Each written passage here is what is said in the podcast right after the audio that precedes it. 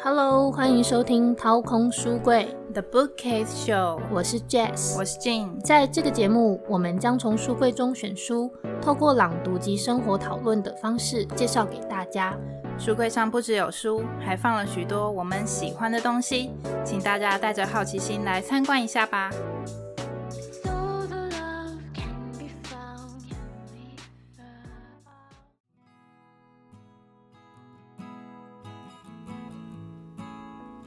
Hello，欢迎回到掏空书柜。我们今天要分享的书依然还是谢哲青的《因为寻找，所以看见一个人的朝圣之路》。那在上一集，也就是这本书的第一部呢，我们主要是在讲谢哲青为什么要走上朝圣之路，以及他整个的心路历程。那听过上一集的人就知道，哲青他被称为行走的百科全书，所以在这一本。他其实也提到非常多跟西班牙有关的一些历史跟文学，所以我们也会从中选一些我们喜欢的跟比较有感触的来跟大家做分享。OK，首先我们来分享这本书的第三章：明天太阳依旧升起。这篇的篇名是源于海明威的一本著作《太阳依旧升起》。那在这一篇，谢哲青因为脚伤的缘故而在。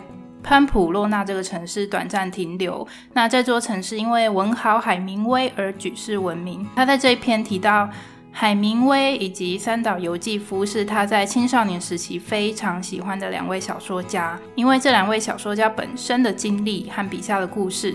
深刻诠释着人性的疯狂和渴望。对一位男孩来说，那种骄纵、放浪形骸、放手一搏的快感和自由，大概就是一个男人所谓的浪漫吧。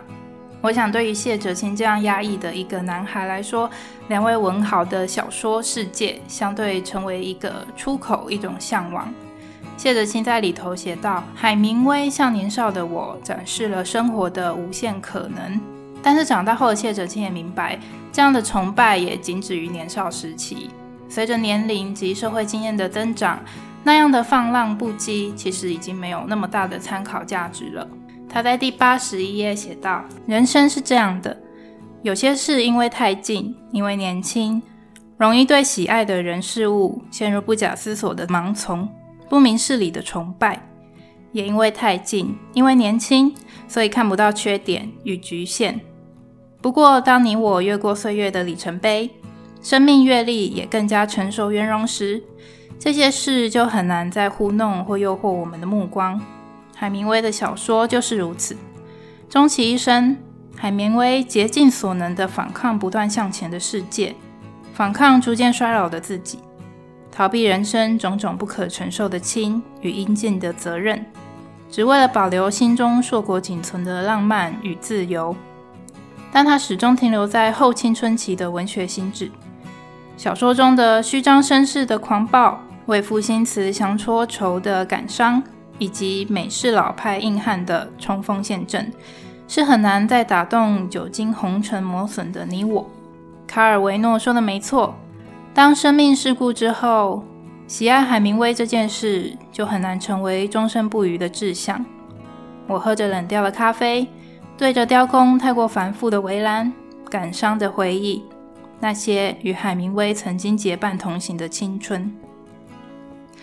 Yes，就是你有没有过这样的经历？就是在年少时期视为人生向往的一些作品，但是在长大后来看哦，因为我们的心智已经相对成熟了嘛，或者是被社会磨练过的思想，嗯，这些作品都只能成为儿时的回忆，已经。几乎没有参考价值了，有没有已经开始啵啵啵跳出一些作品可以来分享的？我现在想到的就是比较像是琼瑶式的一些小说，但不是琼瑶的哦，就是类似的，因为因为大家的年代不太一样，我们这一代好像琼瑶就比较不是我们最主要的 follow 的，但是有很多就是一系列的青春校园小说，嗯，那个时候很风靡。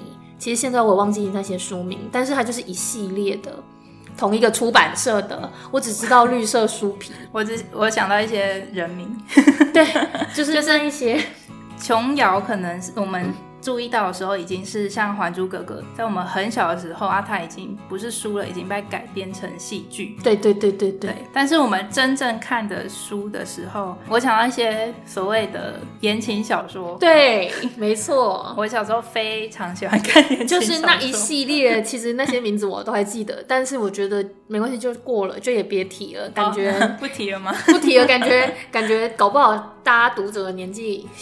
回去看，感觉还是都不一样啊。觉得每个人的笔下都是有一些当下想留住什么，我们就不提。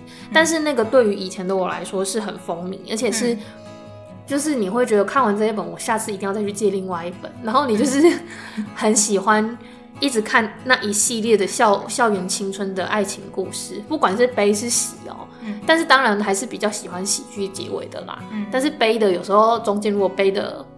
很有深度，其实有时候也觉得还蛮好看的。对啊，对，所以就会很喜欢，一就是一度都会一直想说，那赶快再追其他，就是都是同一个作者或不同作者，但同一个出版这的相关系列。但现在我回我还真的有买耶，就是有一些我觉得还不错看，我真的有买了几本。但现现在回过头来看。因为它很久已经没再被翻阅，可是偶尔我拿出来看的时候，我会觉得，天哪，我以前怎么会看这个东西？而且我竟然把它买来收着，我到底那时候在想什么？一些类似被那个大总裁突然看上，对，我就觉得好傻狗血，或者是转角撞上爱的那种，有点太戏剧性了，就是。可是因为那个时候，我觉得我们都年轻，所以很多那种戏剧性的想法就会觉得，哇，这里就是很浪漫，然后可以满足那种生活没办法实现的梦想。但现在因为我不知道，可能我们越趋于像真实，所以这些东西就会变得好像有点太夸张了，太过太过度了。对，再回头看的时候就觉得，哎，对啊，怎么那个时候会这么喜欢这个？还蛮可爱的啦，其实。你知道有一些就是同一个作者，然后他会出一系列的，然后就是每一本里面的男主角都跟另一本男主角是有相关联的。哎，这个我比较不知道。我我曾经看了很多，就是哦，一整个系列就有在追这种。对对，解。那个时候真的觉得蛮好看，会熬夜看。对啊，我是会用下课时间看嘛，就是大家都跑出去玩，然后我竟然在那里看那个，你看那太 太疯狂了。而且以前是那个高中的时候，是连就互相传阅嘛，然后连男生也会拿来看。哎，对啊，你现在这样说，以前我们班男生确实有一些偶尔也会翻来看，可是他们都翻不久，就会说好像也还好，但是都是比较多女生在传阅了。嗯，对对对。好，那我呢，我是想到那些比较日系的青春热血漫画或者是戏剧。很多啦，剧名我就不一一罗列。但是因为跟言情小说一样，大家应该知道我在说什么。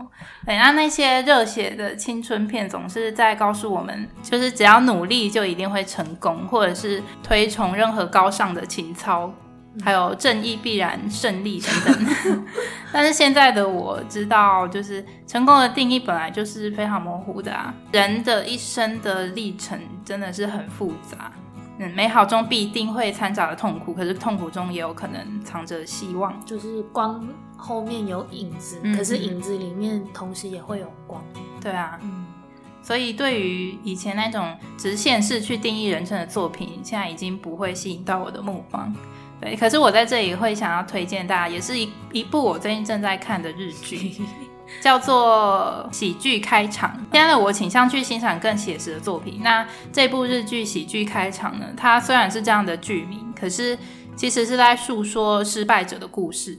嗯，关于挫折和放弃的故事。那这部戏我才看一半而已，是因为就是有朋友的推荐，然后他好他说就是几乎每一集都看到哭啊，热泪盈眶。对，然后马上已经才年初就被列为就是今年度第一名必追之一。对对对，好 OK。对，那呃，就我目前的感想，我觉得这部戏最赚人热泪的地方是它描绘了我们都经历过或者是正在经历的不顺遂。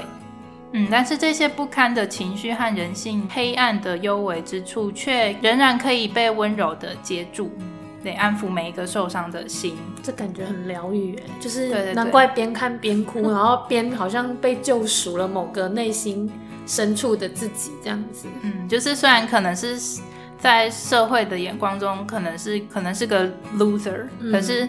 就算你可能被看作一个 loser，可是也有就是受人尊重或者是被人安抚的一种资格。对对，不管是什么样的人都有可以被温柔接住的资格。嗯，我还蛮期待后面的发展，就是这部戏虽然还没看完，可是在这里也推荐给大家。小金，我想要问你，嗯你生命中曾经有一只小毛驴吗？啊，什么？就是我有一只小毛驴、啊，我有一只小毛驴，生命中的小毛驴。好啦，你要讲什么呢？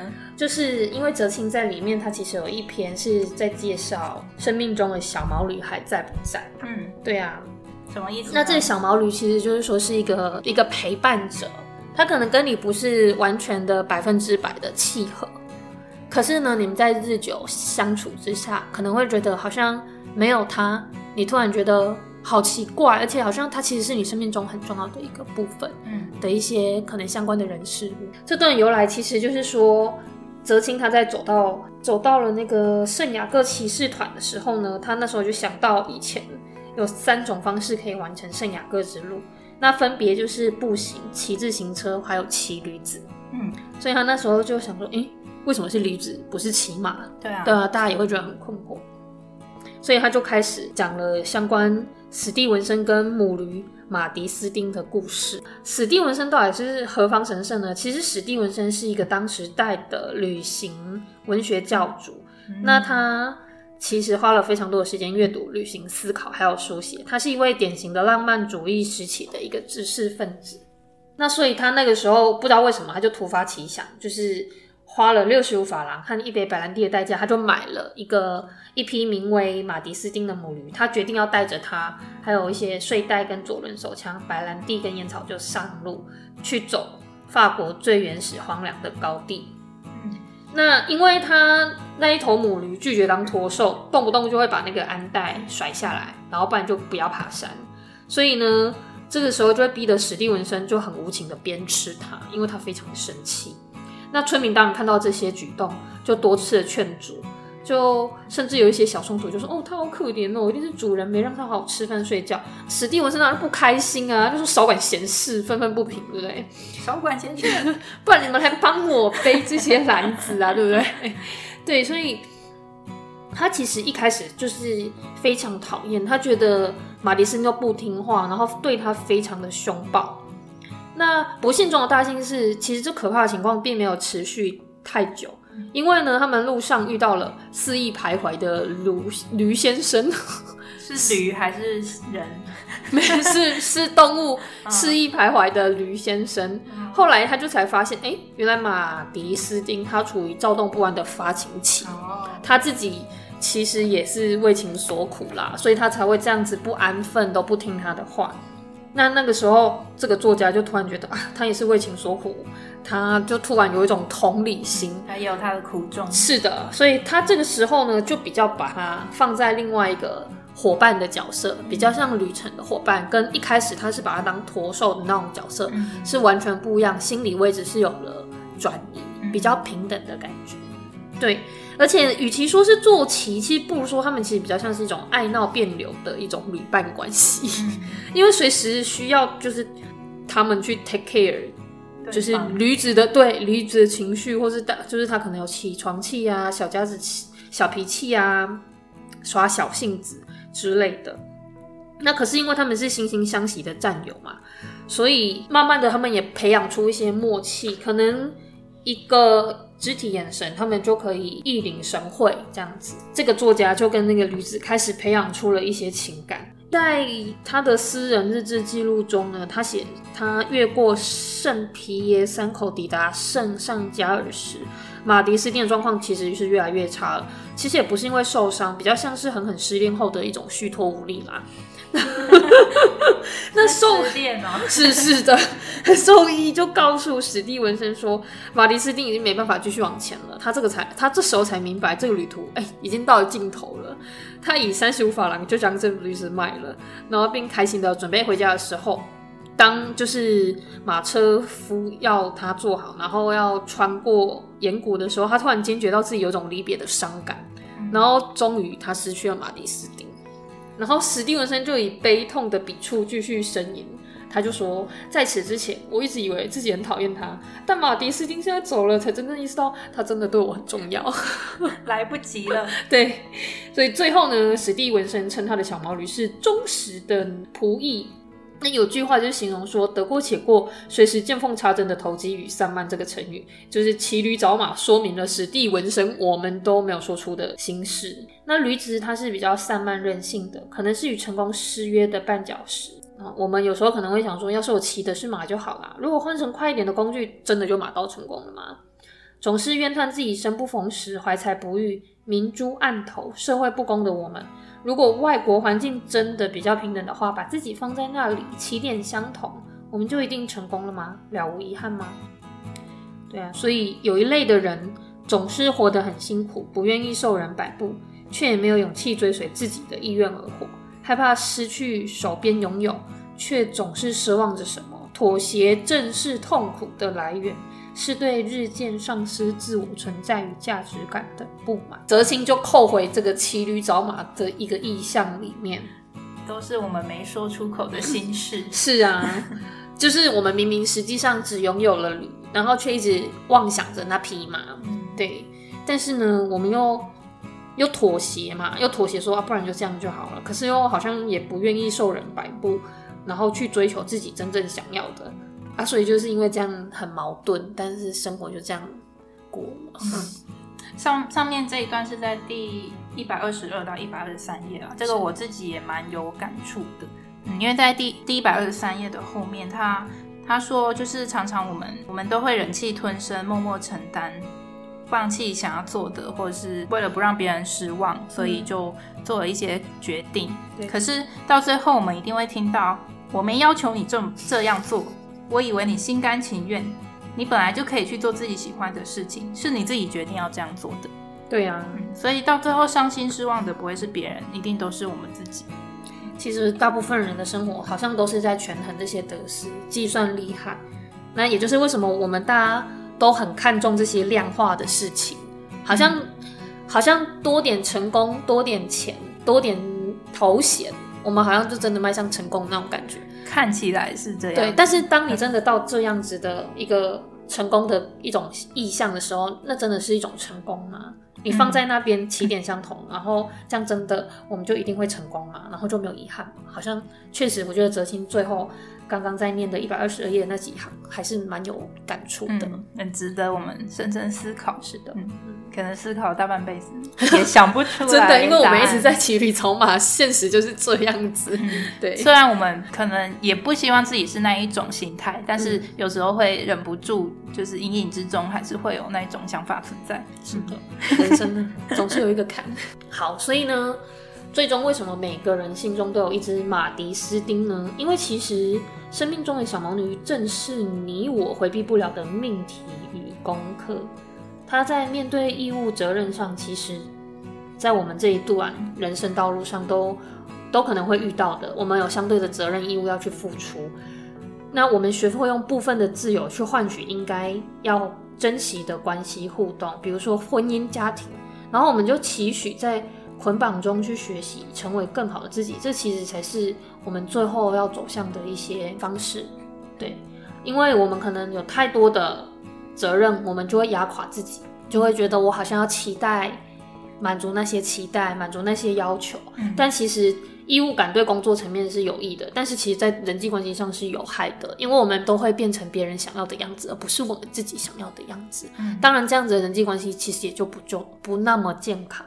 对，所以，所以在怎么样，在用自己去换取互相珍惜的关系互动，然后呢，也可能我们在某种被捆绑的时候，但是我们又可以去学习变成更好的自己，可能这都是我们一生的课题跟需要去解套的一些方式吧。嗯嗯，你刚刚不是问我心中有没有小毛驴吗？对啊，所以我觉得我是小毛驴。对，等一下。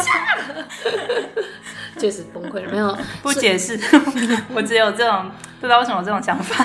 所以你，哎，所以最后好妙哦。所以最后你觉得你自己是小毛驴吗？是这个意思吗？嗯，但我不知道为什么。可是我觉得这个回答很令人惊艳哎。就是好像也没有回答出个所以然，但好像又说出了全部了，就是有一种很厉害的感觉。对，因为你你你你说你就是小毛驴啊，感觉，好我觉得值得深思。让我好好思考再来回答你为什么我是小毛驴，好的，因为我我现在也不知道。可能是你是别人的小毛驴，对，但是你要找的是那个跟你一起旅途中走的那个旅伴，就是史蒂文森在哪边，你可能是那只驴，嗯，有可能，你觉得蛮好的。好的，这就是这本书。因为寻找，所以看见一个人的朝圣之路第二部，等一下，我太仓促了。我觉得很好。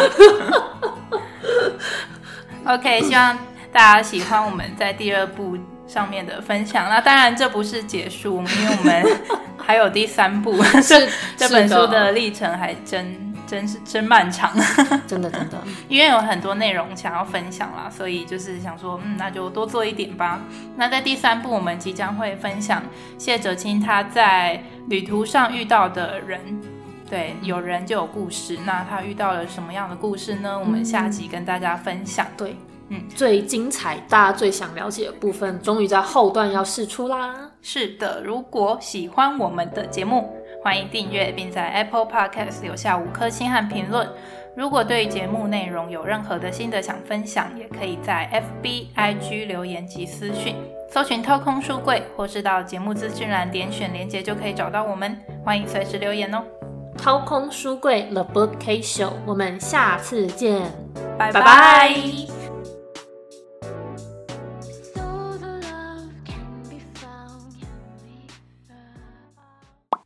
那所以为什么是骑驴而不是骑马呢？这时候哲青就有写到，就是史蒂文生于母驴母史蒂文生于母驴 母驴，母驴到底史，蒂文森与母驴，我要崩溃，这又变花絮了，不会我有一？只小毛狸，我从来也不骑。